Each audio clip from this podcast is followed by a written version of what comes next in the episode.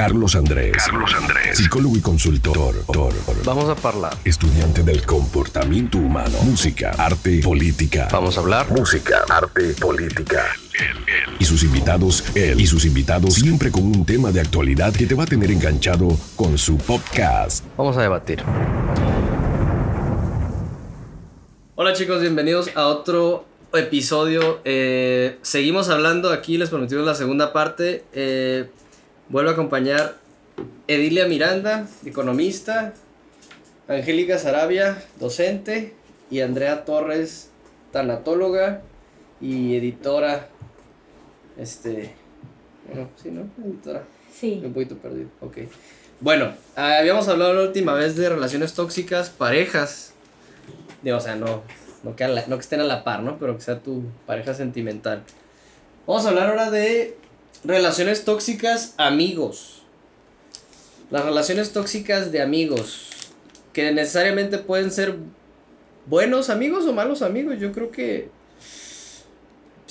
Yo creo que si sus intenciones no están basadas en el bien para ti. Quizás, o bueno, para ellos fue lo que aprendieron, ¿no? Para ellos está bien. No quiere decir que sean malos amigos, quizás estén un poquito perdidos.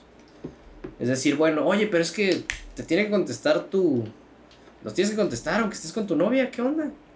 Bueno, pues ahí diría yo, pues sabes que, pues también depende, ¿no? A qué rango, ¿no? Si estoy con ella cenando y le estoy dedicando tiempo, o si estoy con otro amigo, pues le voy a dedicar el tiempo de calidad, ¿no? A mi amigo.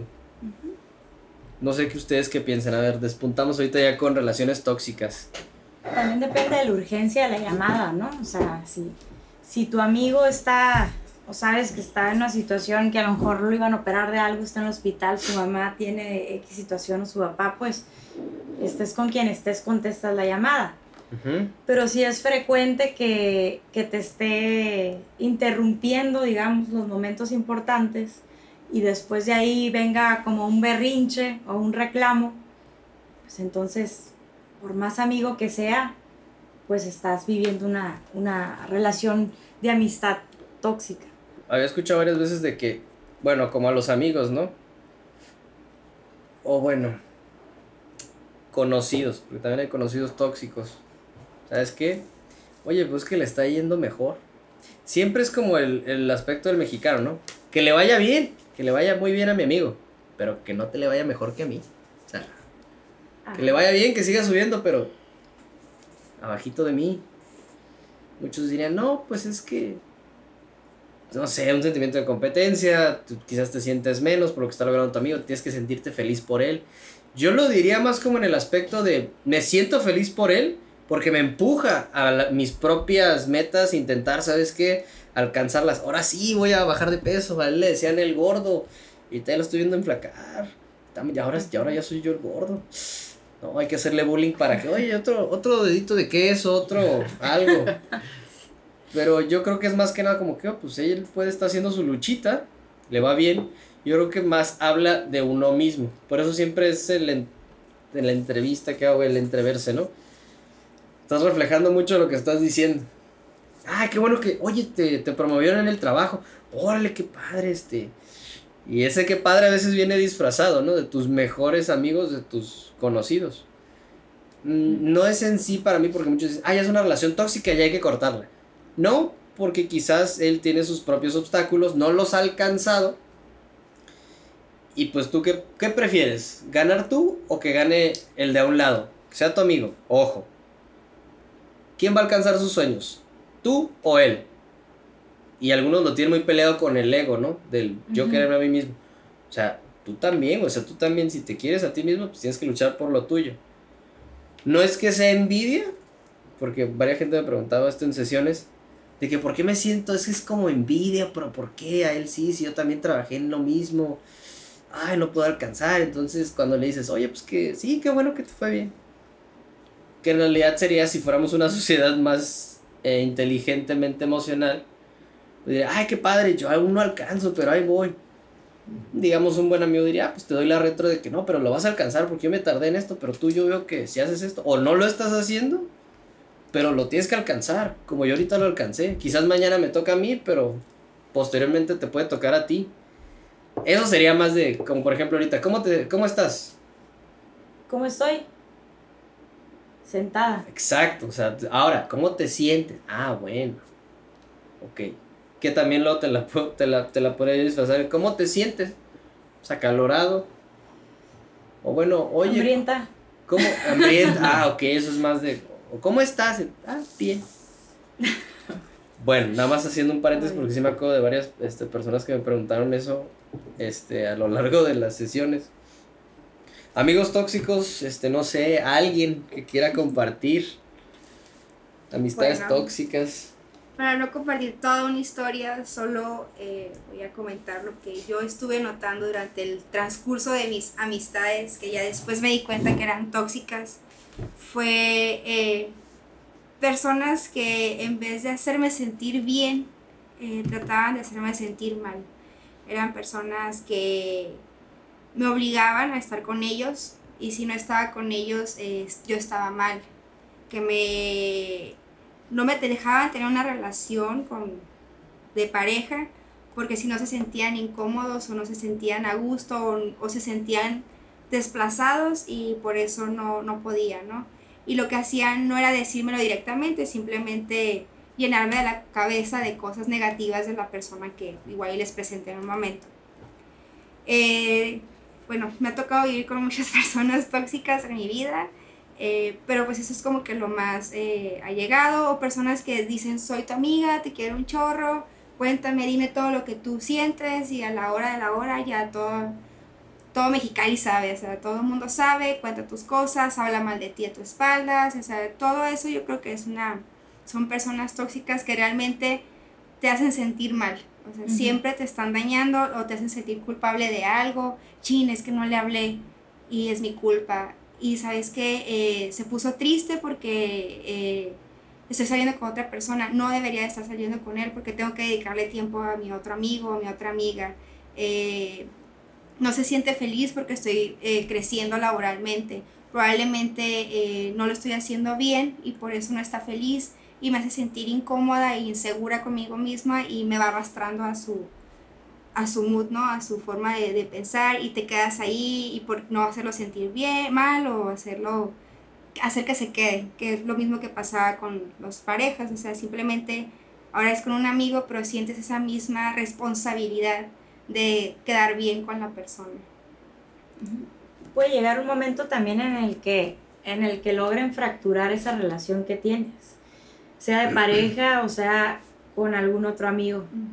Y es lo que comentaba hace rato del sabotaje, ¿no? O sea, a veces ves realizado el, el sueño, tu sueño, en el sueño del otro y de alguna manera inconsciente saboteas la situación.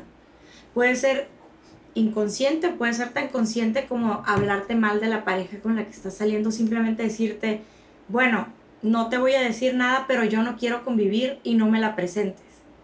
Entonces ahí ya entran los intereses de la otra persona y, y se vuelve de alguna forma tóxico en tu Sí, vida. Tóxico, o sea, el, el que te diga, no me cayó tan bien porque, y se da unas razones que ni tú habías visto, o que tú no las notabas, te va a ser infiel, porque trabaja todo el tiempo, y te empieza a crear dudas, ¿no? Y te va contaminando tanto que tú te lo crees. Y dices. ¿sabes qué? Mi amigo tiene la razón, prefiero estar con esta persona porque si estoy con, con la pareja que yo estoy todo queriendo tener, eh, me va a pasar todo lo que mi amigo dice. Y no lo hago. Y te quedas con esa persona y, y desechas a, a las nuevas oportunidades que pudiste haber tenido, ¿no? O sabes que me cayó bien mal y, y voy a buscar una excusa y le voy a pegar. O sea, o le voy a decir sus verdades. O sabes que si vas a salir conmigo, no sales con esta persona. Y esa persona me cae tan mal que no quiero que salgas con ella. Y si te ve una foto o algo, te mando un mensaje o te marca de que, uy, ¿sabes qué? Ya te vi. No me hables, no eres mi amigo, cosas así. Me ha tocado conocer personas tóxicas que no son mis, mis amigos ni nada, pero que he escuchado que dicen, si queda embarazada mi amiga, yo ya no le voy a hablar. Porque no quiero que, que tengan hijos. Y le ha pasado que tiene amigas, quedan embarazadas y ¿sabes qué? Hasta aquí yo llego, ya me voy, ya no soy tu amiga. Y cortan relación. ¿Por qué? Siempre he dicho porque realizó su vida y tuvo un hijo y ya no quiere estar ahí.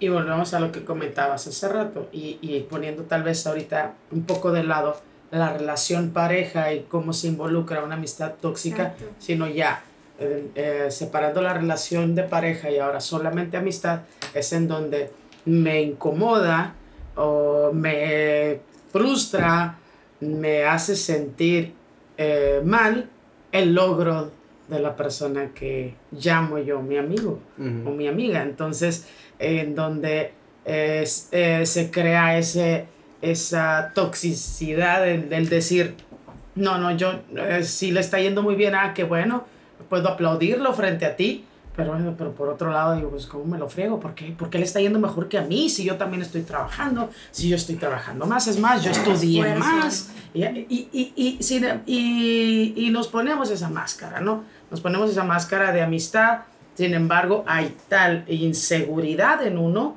que, este, que atacas esa parte y que conviertes esa amistad, pues que no, en, en- en no, no en una amistad sana, no en una amistad sana. Ahora, repito, o sea, libre de, de relaciones, ya es una relación uno a uno que no me gusta lo que tú estás logrando porque yo no lo estoy logrando, lo que tú estás haciendo porque yo lo puedo hacer mucho mejor.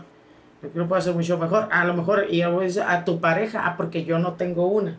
Entonces, toda ese esa lista de cosas que se crean a partir de esa inseguridad, esa inseguridad este, que, que, que, que experimenta cada uno, esa inseguridad y dices, no, no, no, lo, no lo acepto, no lo, no lo permito como tal. Pues es una relación bajo condiciones, ¿no? O sea, yo te condiciono tales cosas y si no cumples con mis condiciones, me enojo, berrinches, te dejo de hablar, ya no eres mi amigo. Chantaje. Ajá, o sea, Descalificación. No, no tienes una amistad realmente real, porque si no cumples con las condiciones que esta persona te pone, entonces ya no puedes ser su amigo, ya no funciona eh, la amistad.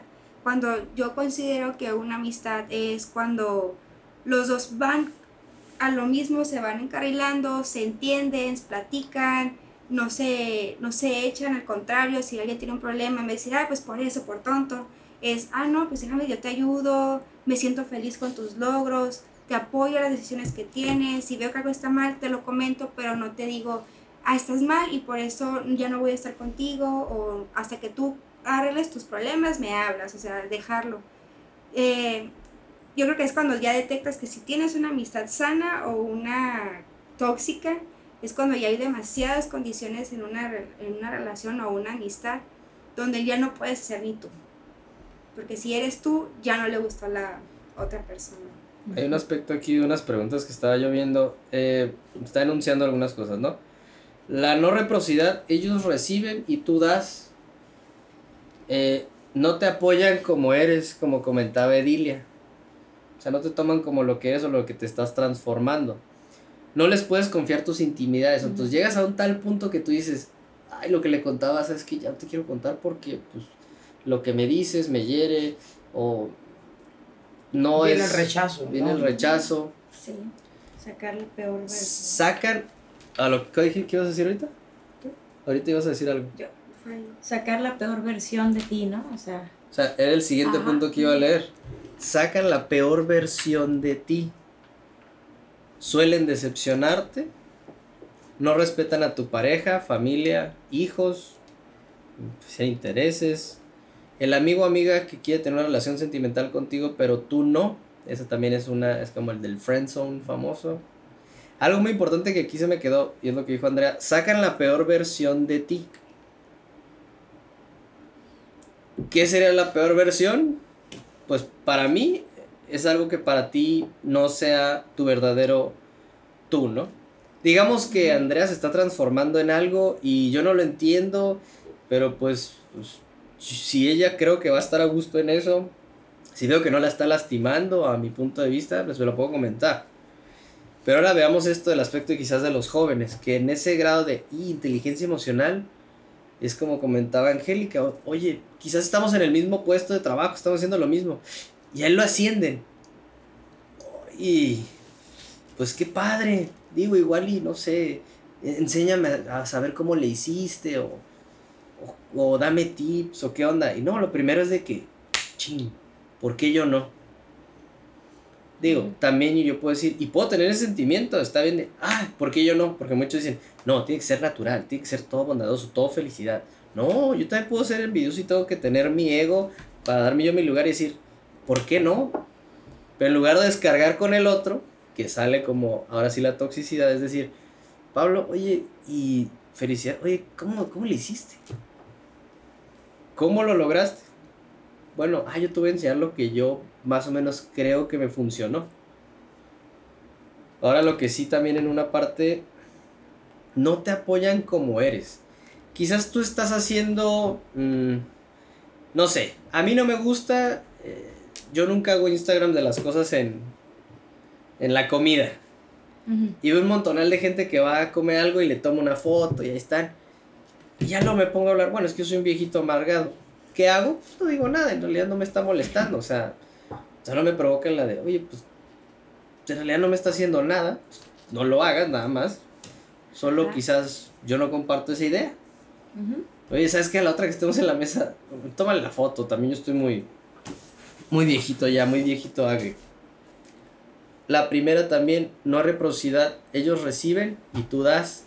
Hubo comentadas ahí hace rato una relación que él esperaba pero óyeme, pues tú qué estás dando también como amigo.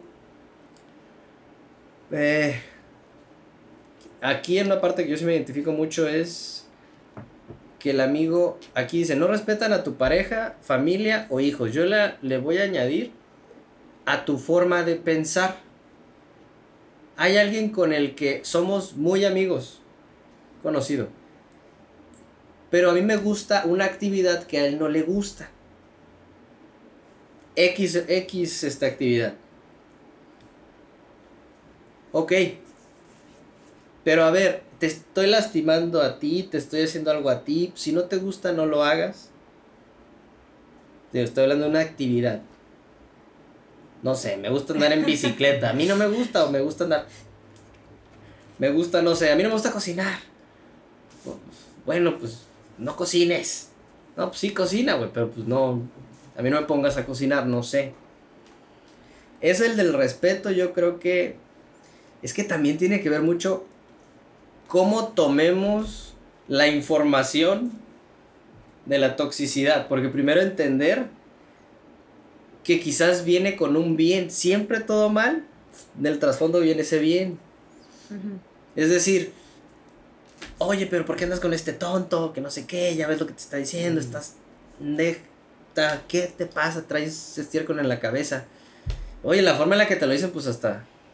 Sí. Pero sale de un bien, porque te está diciendo, oye, ¿cómo que te estás dejando que te haga esto? Oye, ponte las pilas, pero no es la mejor manera de decirlo. O a lo mejor es simplemente lo que él piensa. Lo que él mamó de pequeño. Entonces, ahí hablamos de límites, ¿no? Todo tiene un límite. Por ejemplo, en ese caso, eh, la amistad basada en el respeto el respeto tiene un límite hasta dónde voy a llegar. O sea, si yo considero que, que esta amiga o este amigo tiene una pareja que puede causarle cierto daño, primero yo creo que tengo que ser prudente y observar. Si veo que hay una situación y ella, me, ella o él me lo confía, entonces yo a lo mejor puedo retroalimentar y decir, sabes que yo pienso esto. Pero hasta ahí, si yo veo que la situación trasciende y es algo más complicado y es, se torna agresivo, entonces como amigo también puedo entrar un poquito más fuerte y decir, te estás percatando, estás consciente de la situación, o sea, está pasando esto, pero en ningún momento puedes tomar una decisión o marcarle una situación o condicionarla. Y sucede lo mismo en sacar lo peor de ti. O sea, nosotros tenemos, como seres humanos, manejamos herramientas emocionales de las que hemos estado hablando, tratamos de controlar y estabilizar las emociones porque hay situaciones que de verdad nos pueden sacar de, de sí, ¿no? Sacar de nosotros mismos, o sea, perder el control.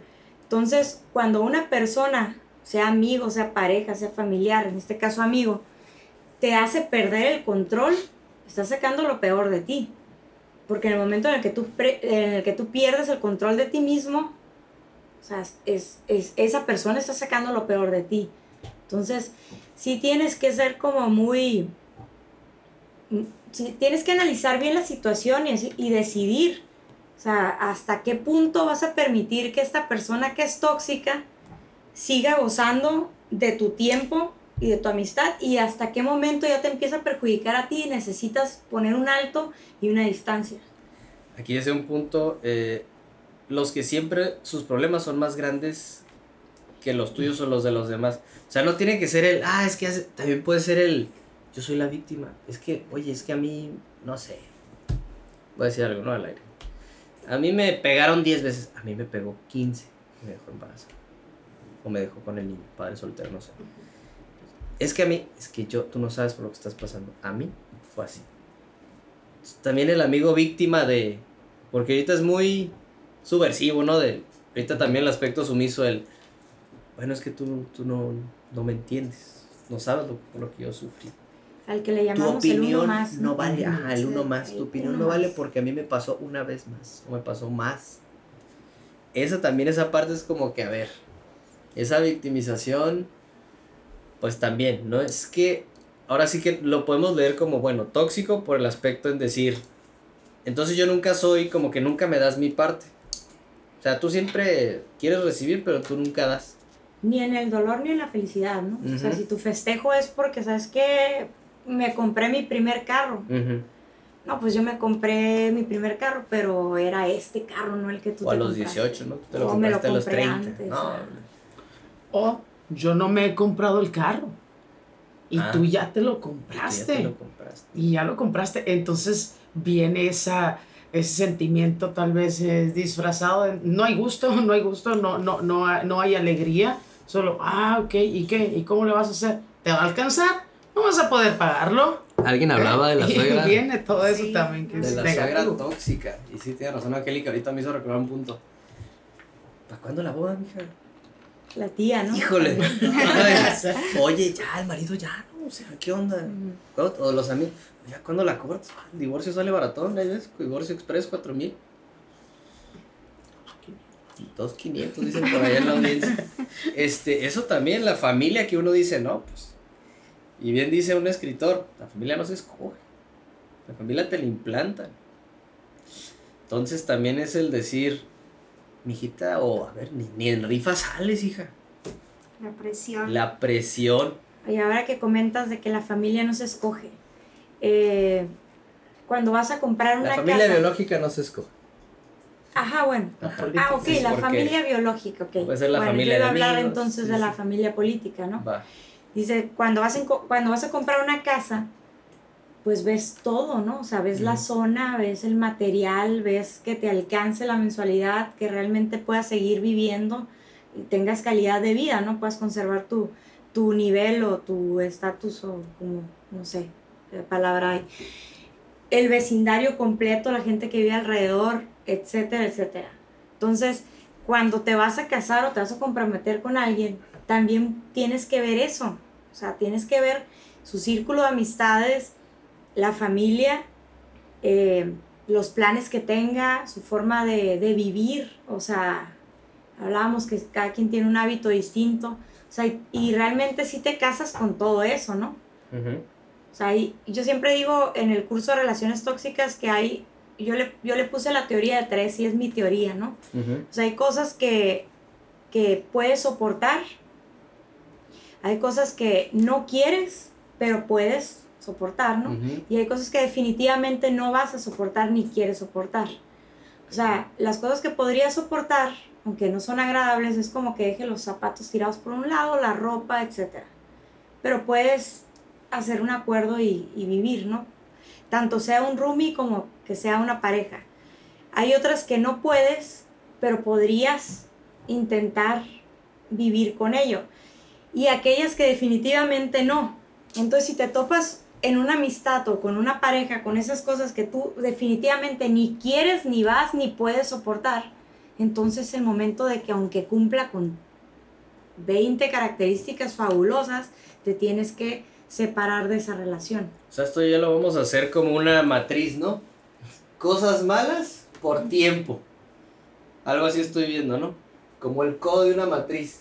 Puede que, no sé, las son pequeñas. Los zapatos enlodados, así los calzones tirados en la sala. Puedes vivir con eso, ¿no? No te gusta, te causa cierta molestia, pero a lo mejor podrías llegar a un acuerdo.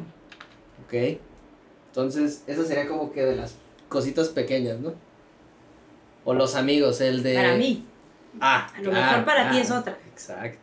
Entonces, para amigos, quizás relaciones tóxicas de amigos es, pues no me gusta que tomes tanto.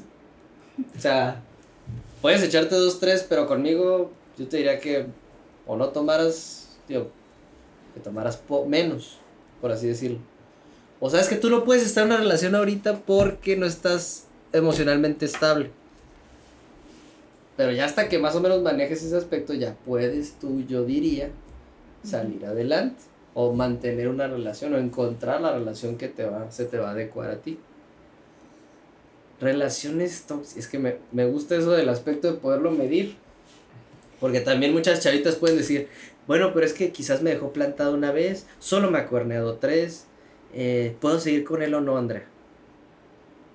¿Me preguntas a mí? A, a ti, Bueno, el que cada quien me vaya dando su El opinión. consejo que yo daría es, Chavitos y chavitos. Bueno, es que es distinto. Puede el- ser distinto. o sea, el consejo que yo daría es, o sea, evalúa la situación, o sea, tú puedes seguir o no, porque tienes, te digo, tienes que poner un límite. Ahora, si me preguntas a mí, ahorita, yo digo, al prim- a la primera infidelidad o al primer foco rojo de infidelidad, no sigo.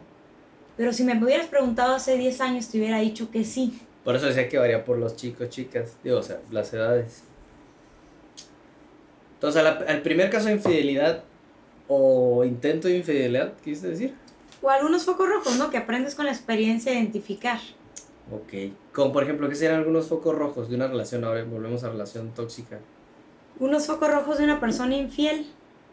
La verdad, yo primero, o sea, yo lo veo en su historia, en su, en su historia con otras parejas. Dicen que, que estamos condenados Pero- a repetir la misma historia si no la conocemos. Y el dicho de, pues lo que no te tocó, Pues no me tocó vivir esa relación, pero me toca una parte, ¿no? La, la persona que está aquí fue parte de esa relación y la situación que vivió, o sea, un- una situación que se vive en pareja no es responsabilidad ni de uno ni del otro, es responsabilidad del- de la pareja. Entonces, si fue parte de esa pareja eh, y si veo que, que a lo mejor sigue teniendo esa inmadurez, puedo, digo, es un foco rojo, ¿no? No estoy tomando una decisión. Podría pensar que no logró superar esa situación o que sigue viviendo el mismo patrón. Depende de cómo yo vea a mi pareja, ¿no? A lo mejor veo una pareja mucho más madura, mucho más consciente, que aprende también de ese error, aunque haya sido la persona infiel, este, a lo mejor aprendió de ese error. va. Digo, no sé, todos hemos sido infieles, digo, yo he sido infiel una vez, ¿quién más? También. Todos hemos sido infieles. que por eso te digo, preguntar. No, por todos supuesto. hemos sido tóxicos, entonces, Sí, claro. ¿aprendiste de esa infidelidad? Yo sí aprendí. Sí, claro. Yo aprendí que, que ese momento, Voy a soltar una bomba. Yo fui infiel y también aprendí con, cuando me fueron infiel. Y eso me ayudó a crecer. dos situaciones. Quiero pensar. En el caso, algo se me hace muy particular, porque tú hablas de, bueno, si me hubieras preguntado hace 10 años, pero ahora veo el caso de la, de la maestra. Los chicos, ¿cómo ves tú que van este, entendiendo este aspecto de, de relaciones tóxicas en la escuela? Tremendo, tremendo. O sea, ahorita mm, viene a mi mente, mencionaste chicos, escuela, viene a mi mente las parejitas Mm. en el, en el colegio, mirarlos eh, tomados de la mano, el ver lo que permiten a esta edad y el tipo de relación que ellos han decidido llevar con chicos de 12 años, de 13 años. Eh, en particular, puedo hablar de una parejita, el niño es eh, un, lo vamos a llamar, patancito. sí, el chico que impone y él dice, eh, ah, no, de hecho, un día me dice, "No, lo miraste, lo la traía de las greñas. Y yo, ¿cómo? Como así, así como jugando eh, de las manitas y allá, allá, y le di un jalón, ¿no? O este, la burla, la burla, que yo lo he visto burlarse de ella o hacer una broma enfrente de los demás y jajaja y el resto se ríe. Y la niña sigue ahí. tomándole la mano, siguiendo a dónde va. Entonces, eso sí es, o sea, dice, ¿cómo lo veo? En, en, en el ámbito educativo, lo que los chicos están aprendiendo, no sé de dónde lo están aprendiendo. Pues, obviamente están repitiendo patrones que en algún momento lo ven en sus en el contexto en el que ellos están desenvolviendo, se están desarrollando. Y, y, veo al niño que, de cierta forma, violenta de manera verbal y hasta física, y tiene 12 años, y la niña que permite, que lo permite y que para ella está bien y que para ella es normal, es parte de la relación, aun cuando los amigos lo ven y, eh, y le hacen, oye, pero ¿por qué dejas que haga eso? ay, no, no pasa nada, ay, no me dolió, no me dolió. Eso ya lo escuché. Y, y no, no pasa nada, no me dolió, no, no, no fue tan fuerte. Que para los adultos sería él, bueno, pero es que no fue tan mal. Ajá, no, y, y, para los adultos tal vez, o, pues nosotros lo observamos y, y obviamente hacemos una llamada de atención dentro de lo que se nos permite, porque tampoco podemos invadir, invadir mucho su, su integridad o su espacio, pues no lo puedes invadir porque también hay muchos este, focos que nos observan en el momento de hacer cualquier tipo de, de, de este, de, de corrección. De corrección, ¿por qué? Porque también ahí se habla de la individualidad de, de, del niño, ¿no? Y el no, el no llegar a esos límites, no rebasar esos límites, ¿verdad? Entonces, sí, sí, este, sí lo observo y creo que, que se repiten los, los patrones los patrones que mencionábamos en, anteriormente, el, que es necesario observar y, y, este, y reaprender, ¿no? Reaprender nuevos valores, reaprender nuevos este, comportamientos, el analizar en qué estoy fallando, qué estoy haciendo bien, qué no, estás, qué no es correcto, porque si lo que estoy haciendo no me está haciendo sentir feliz, no me está haciendo sentir bien, debo de frenarlo. Debo de frenarlo, que a fin de cuentas eso es el, el, punto de tóxico en, cualquier tipo de relación. Me está haciendo bien, me, hace sentir feliz, es bueno.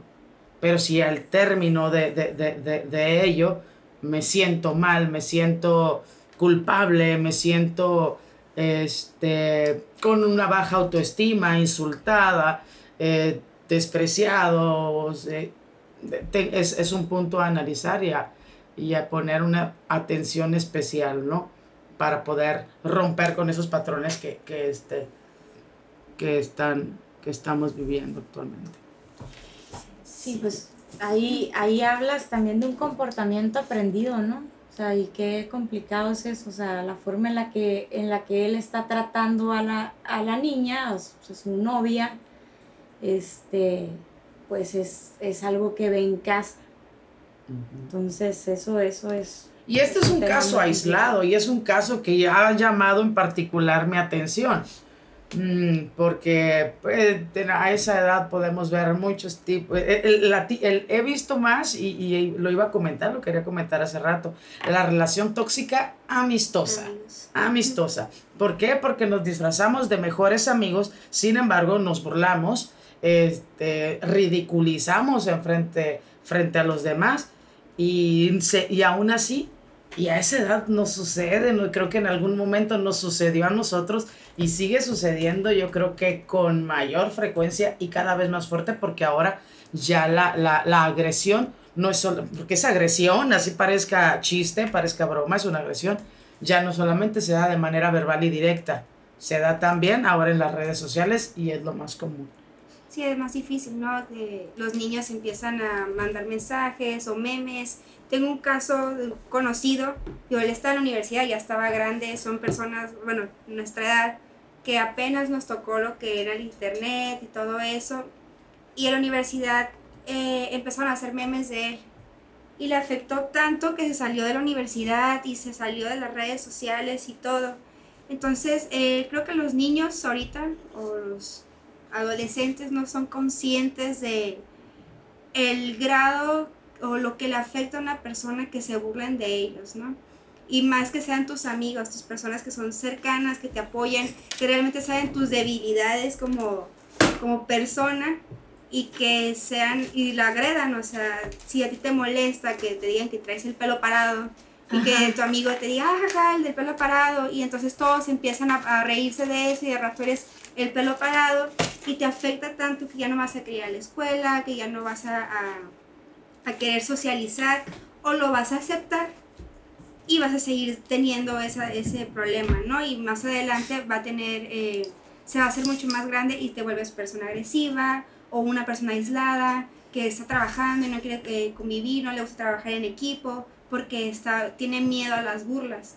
Entonces, eh, yo creo que lo más importante aquí en la situación de personas o amigos tóxicos es hacer consciente a los más chicos, que son los que ya tienen acceso a todas las redes, que pueden, eh, no simplemente en la escuela donde realmente los están checando, están viendo cómo se comportan, sino también fuera de su casa, eh, donde se juntan con más personas y todo, y, y, se vuelve una red social realmente, es una red social de bullying, o sea, que ahorita está sonando el chorro, ¿no? Y peor cuando son tus amigos. Lastimosamente uh -huh. está sucediendo y, y, es con los amigos precisamente. Exactamente, que te crean un apodo, cuentan una historia tuya, que te pasó, que a lo mejor les causó mucha gracia, igual y no se dan cuenta de que te están haciendo daño, que tal vez eh, también es eso de ser conciencia. ¿En qué momento tú empiezas a lastimar a una persona? ¿En qué momento tú ya eres una persona tóxica? ¿Cómo es que te das cuenta de que eres un amigo tóxico, que le haces daño a tu amigo? Eh, cómo sabes o cómo detectas que a tu amigo no le gustó. Porque uno puede seguir con la burla y darle a largas, el pelón. Eh, eh, es lo que iba a decir sobre los. Bueno, en parte de nosotros, los. Bueno, voy a decir nosotros, porque en algunos sí, los caballeros, a veces quedamos. Eh, no nos decimos el nombre del apodo bonito. Es lo que decía Dilia. El pelón, el barbas. El chato. El chato, el negro. Eh, eh, creo que en mujeres el patrón es distinto porque no le dicen las desascaídas, la pelona, la... Aunque lo piensen. No. Aunque lo pienses, no. no. Pero porque los hombres eh, en el aspecto social, pues se toma como que no, pues o sea, te aguantas la, la carrilla. Ojo el, el aspecto es ahora decirle al joven, ese que se le ponga el tiro a sus amigos, y decir, ¿sabes qué? Pues sí me dolió que me hayas dicho el, el, el eunuco, ¿no? Casi, casi, ¿no? Este, este tipo de cosas, porque a los chavos se les puede hacer muy chistoso. Yo creo que, o sea, maestra, no creo que, o muy difícilmente inteligencia emocional, que no se les enseña, que lo hacen en los países, este, ni siquiera hasta los primermundistas, o sea, Noruega, Finlandia, que sí en aspectos más de cómo interactúan con los niños, primero antes de educaciones que tengan... Por la es, mezcla de cultura. Por la mezcla de cultura. Uh -huh. Y nosotros que no tenemos tanta mezcla cultural, pues ojo que no puedas tener ese, esa apertura, porque es una situación machista. Y es el decir, oye, igual y te dicen cosas, pero tú te tienes que aguantar. Pero es una uh -huh. situación tóxica. Que uh -huh. los niños, pero esos son mis amigos.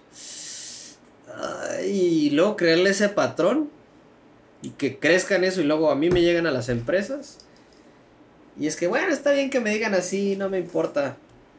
En algunos casos sí les importa. La mayoría de los casos les importa, pero lo más fácil o, o la sí, forma en la que yo me voy a poner un escudo es no, a mí no me importa, no, no me duele, no me duele, o sea, te están golpeando, te están insultando, no, no pasa nada, a mí no me importa, pero realmente me importa y está generando, y creo que tú mejor que nadie sabe, este, está generando un, un sistema de creencias, está formando una, una manera de pensar que va a generar conflictos posteriores. Claro. A la larga. Claro, porque no es lo mismo que te digan el guapo a que te digan el cabezón o el Michelin. o sea, el si Michelin. te dicen el guapo, ¿cómo te sientes? Te sientes bien, ¿no? Y lo puedes O puede ser sarcásticamente, ¿no? Ay, viene el guapo. Es llama- defensa de la vida, ¿no? O sea, Michelin está bueno. ese. o el- o el- Depende mucho de tu autoestima, entonces. les voy a dar en un caso mío, Ajá. que también ahorita veo en este aspecto de las generaciones, ¿no? Que, pero bueno, para que entendamos, quizás, maestra. El enano. Yo siempre he sido y seguiré siendo, y hasta que esté a 7 metros bajo tierra o en una vasija, seguiré siendo, por años, con algunos cuates seguiré siendo el enano. Pero también, ojo, a mí no me causó ningún conflicto. Estaría yo mal en mi percepción de decir, Oye, pues es que no. Bueno, yo podía llegar al punto de decirle, ¿sabes qué? Pues no me digas enano. Hay que aceptar eso porque los, los mexicanos somos hipócritas. Sí. La muerte, la muerte, y hay que celebrarla, pero ay, es cuando se. Ay, no sé. El enano. En mi caso, me voy a exponer el enano. Siempre seguiré siendo el enano. Me siento mal cuando a veces, o yo sé que algo anda mal cuando, oye Carlos, cabrón, ¿por qué no me dijiste el enano? ¿Estás enojado? ¿Estás enojado? ¿Qué onda? Nuestros, nuestros padres, como ellos eran de que no, pues a mí me decían el. Ahorita nuestros niños estamos diciendo, oye, ¿sabes qué? Si te molesta y no te deja ser tú y estás sacando tu peor versión, ahí sí está mal. Pero si yo le digo, oye, pues bueno, ahí va, a la otra, el clásico, ¿no? Ay, el talegas, el cachetes del morral, el gordo. Digo, a mí lo enano no se me va a quitar. Salvo si me opero o algo así, o no sé, me pongo unos zancos en, la- en las piernas. La obesidad, pues, la alimentación, todo esto. Yo tengo que aceptar mi realidad, es decir, mi inteligencia emocional. No me vayas a decir el alto, güey, porque hasta va a ser sarcástico. Ahí viene el alto y llega un chavo de metro sesenta y seis. No. Pero la inteligencia emocional de uno, que es creo que la capacidad ahorita se está mal interpretado porque he visto, y en, algunos lugares donde he estado, inteligencia emocional de decir, oye, casi casi al grado de, a mí me tratas con pincitas, ¿eh? Porque también yo siento así, y, oye, quizás te lo está diciendo de una manera con cariño, llegarle al trasfondo. Ahorita todo el mundo es con pincitas. Nuestros abuelos, nuestros ancestros, nuestros padres, se me queda algo, algo que me comentaron mucho ahí en el seguro, este, en el seguro social. Nosotros no sabemos lo que era el estrés. O sea, de relaciones tóxicas que te decía el, el típico maestro de antes, ¿no? De que te lo decía así muy, muy directamente. Creo que ahorita se está confundiendo un poquito entre... Bueno, sí, si es una relación tóxica, yo creo que esa, esa trifecta, ¿no? Si te está molestando, si te está eh, negando la parte para que tú llegues a hacer algo, no te deja ser tu propio ser. Que bueno, yo creo que juntas esas últimas dos. Yo creo que esas, si esas ya cumple esas tres, para mí sería un caso ya tóxico. Sería una amistad tóxica, sería un familiar tóxico, sería una pareja tóxica. Puede ser que veamos, como decía Andrea, fo- foquitos rojos. Pero qué tal como el de... Es que entre nosotros cuates, pues hasta llegas a un punto de... Pues es la... La camaradería, que ahora le llamamos carrilla. Como en el aspecto de entrar a un grupo de, de animales. Ellos tienen que demostrar su poderío. Porque también el que quiere ser líder de manada se tiene que afrontar al líder actual de la manada. Es decir, a ver, esto como, bueno, como en humanos. Cuando entras a un equipo, cuando entras a un salón, te viene una cierta parte de un rito de iniciación, un hazing que le llaman los americanos. Tú entras a un equipo de algo de fútbol, de americano, lo que sea. Si a ti no te rapan, no te hacen algo, esto trabajo con deportistas profesionales. Una novatada es como tu rito de iniciación para que tú entres al grupo y ya eres aceptado. Me han tocado casos de niños que dicen, no, pues usted, me hicieron sentir mal. Y tú qué le dices, oye, pues que es un rito, digo, no te van a lastimar. Oye, todos nos rapamos la primera vez que entramos aquí, tú también lo tienes que hacer. Y ahora me decía el aspecto de este chico, es que yo no lo quería hacer. No lo hice, no me aceptaron en el grupo. Entonces, ellos están mal. Mm, a ver. Una rapadita de cabello. Es que yo creo que es depende, ¿no? Porque imagínate que te digan, ay, tienes que cortarte Pero te estás lastimando. para que entres. Te voy a cortar el cabello nada más. ¿Y qué tal si lo regañan en su casa si se corta el cabello? Ok, bueno. y le va mal Vuelve a crecer. por eso. Vuelve a crecer, ¿Y qué digamos. vas a decir tú como maestro de, ah, es que así son todos y todos pasaron por eso? O sea, es como, va a decirle, ah, sí, que lo pelen cuando sea. Obviamente eh, es, un, es un arma de doble filo. Ujú. Si los niños ahorita sí son muy sensibles y, y sí por todo se quejan. Hay personas que dicen, ¿saben qué? Pues antes no era así y eso nos formó carácter. y por eso aceptamos más cosas, por eso no somos tan, no, no nos derrotamos tan fácil. Como se diría yo, voy a dejar a que todos los niños entren a la carrera que quieran. O sea, que de hecho lo dijo un, una persona, presidente de algún país. Voy a quitar los filtros a las universidades. Y el tiempo desperdiciado de los maestros que van a aplicar el examen y todo eso, o qué onda, no va a haber examen, o cómo está el rollo. Digo, yo espero que alguien que, digamos, que tenga un tratamiento conmigo, que me lleve un caso jurídico, algo, al mínimo que pasó por unos filtros y que demostró y ante presión y todo esto y le formó su carácter. Yo diría que son, sí, ok, por etapas, yo lo veía por un aspecto de, de entrar a un grupo, de la camaradería. Ahorita sí, todos estamos con pincitas ahorita. Entonces, si yo te voy hablando con pincitas, muchos psicólogos dirían, sí, pero es que es la manera para que tú te sientas, no te puedas hacer sentir mal, todo esto. Yo diría tristemente, discúlpame por ser un realista frustrado. Que es como el... Eres un pesimista, no, soy un realista frustrado. Porque en la vida no te van a decir, oye, todos tienen que hacer este examen y se van a tener que desvelar y van a pasar esto para el que quiera el puesto vacante. Estoy hablando de mi ramo, ¿no? Que me vienen así los niños criados. Y se, se lastimaron porque no durmieron bien, porque no hicieron esto. No, no, no. Quizás el método, no sé, no sea el más efectivo. Pero para llegar a ese lugar, tienen que pasar por un proceso. ¿Qué tal si le hubieran dicho al niño, no, pues no entras? Sí. Vámonos a otro grupito. Quizás es, no sé, esa sea la élite de ahorita, esté mal empleado, quizás se puede mejorar la metodología, sí.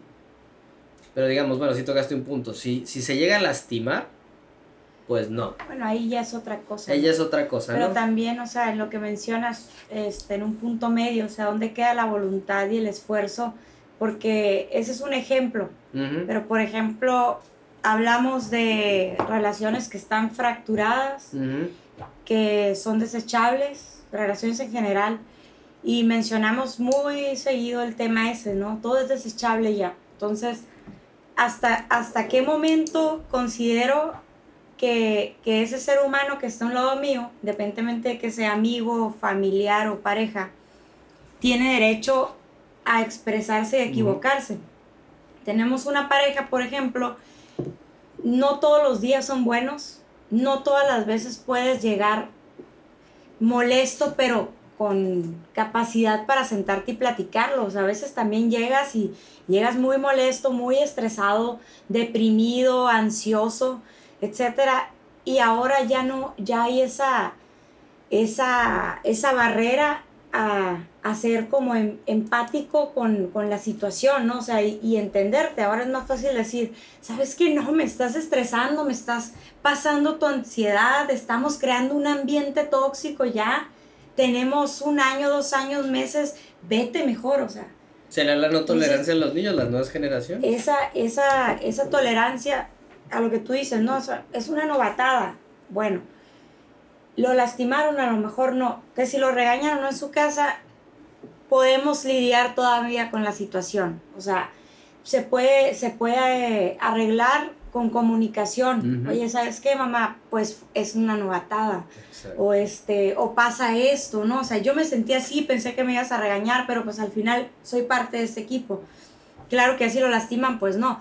Y lo mismo pasa con las parejas, o sea, ¿sabes qué? Discúlpame, ayer llegué molesto, o sea, o llegué molesta, grité, aventé esto, pero pero pasa esta situación y se arregla.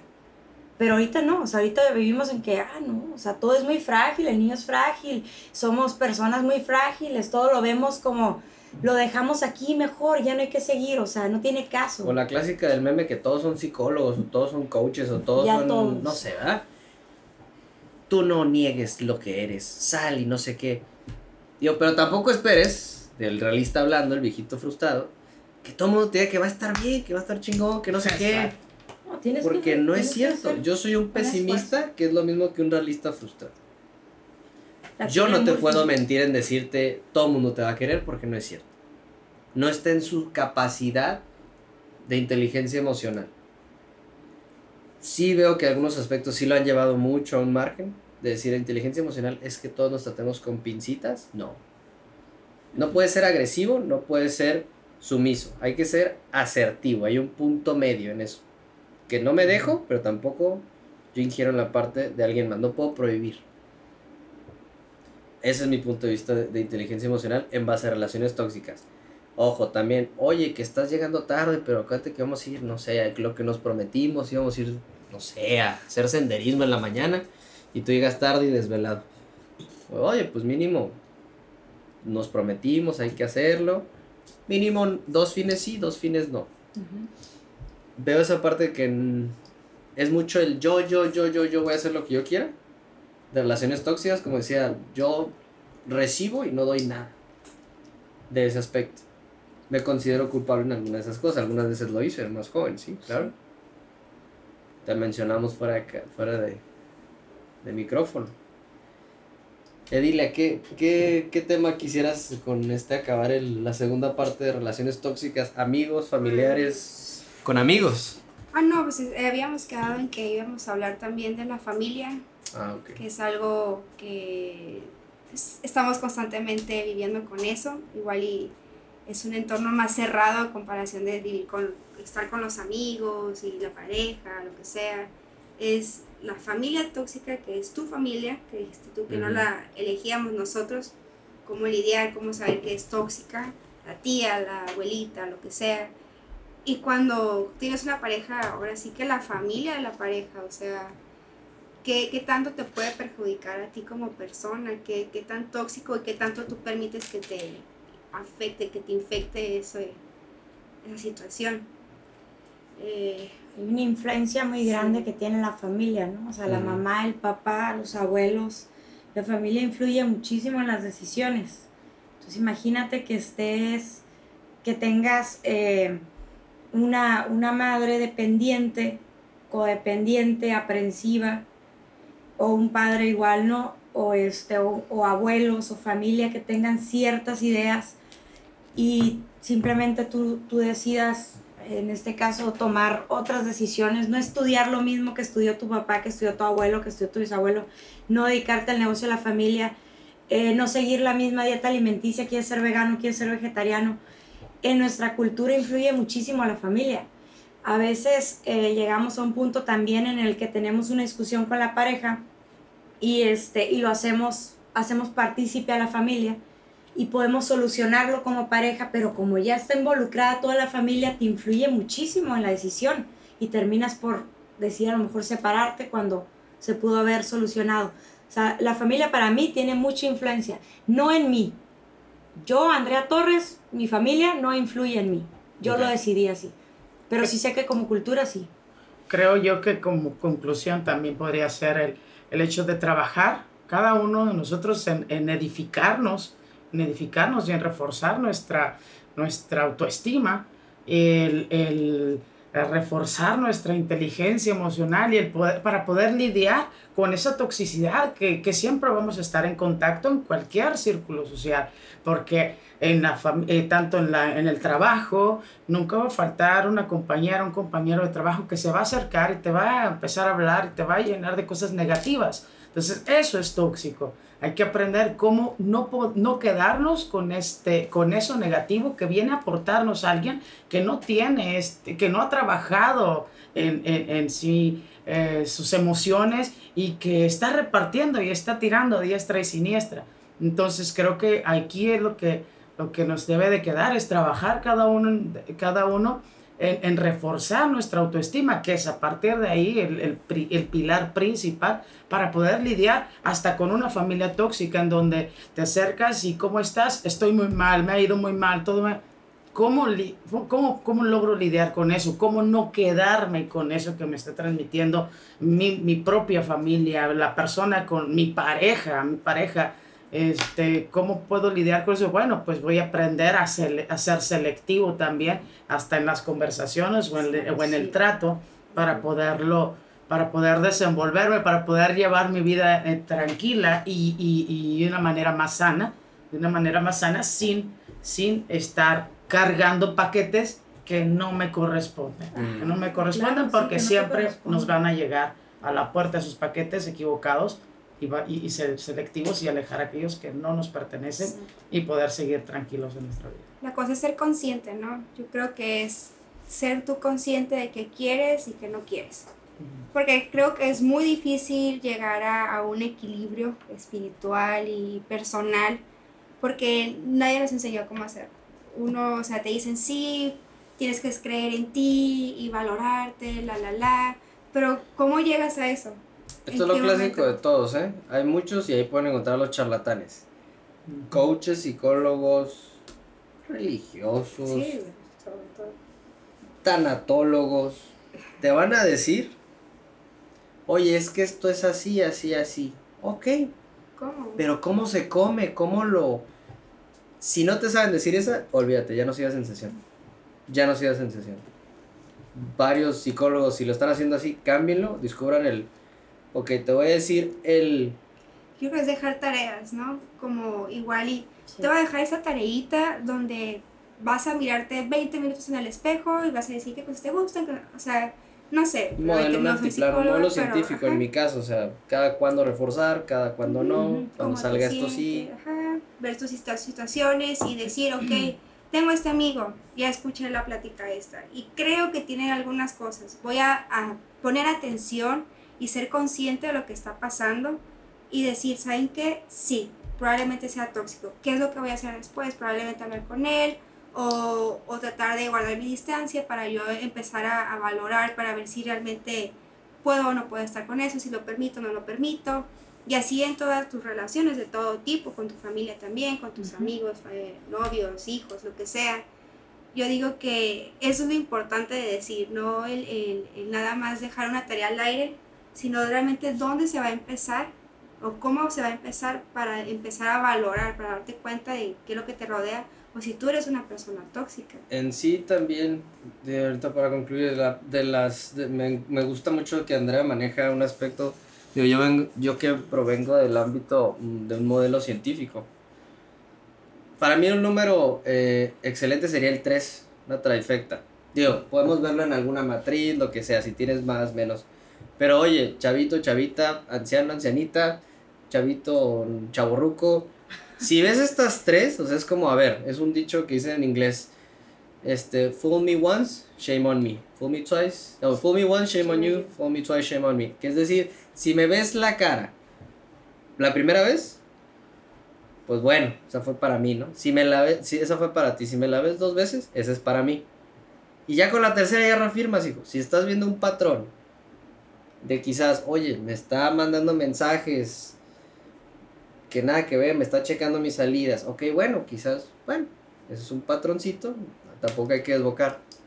Segunda, si ya estoy viendo que me está prohibiendo cosas, bueno, a ver, ¿de dónde? Si ya estoy viendo una tercera, ya hay una trifecta, ya hay un patrón, ya son tres.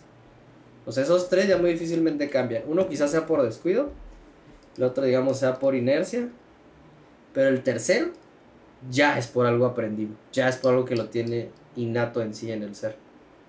Entonces, ya si, si ven tres cosas allá afuera, si ven tres patrones, mi opinión profesional sería, ¿sabes qué? Ahorita date un espacio o córtalos. Ok, bueno, si no tienen Sí. más que añadir, voy a dar cierre para este episodio. Chicos, espero les haya ayudado. Vamos a empezar a subir los videos a partir de, ahorita le estoy adelantando, es mayo, vamos a adelantarlos todos en junio y van a empezar a salir así en serie. Si tienen preguntas, dudas, vamos a dejar los teléfonos de información para que requieran, si en dado caso, los servicios de nuestros participantes. Bueno, chicas, yo me despido. Fue un placer de otro sábado calorado en la capital de Baja California. Este, quiero agradecer a Andrea, Angélica y a Edilia. Pues nos vemos hasta la próxima. Dios Gracias. mediante. Hasta la próxima. Gracias. Hasta luego.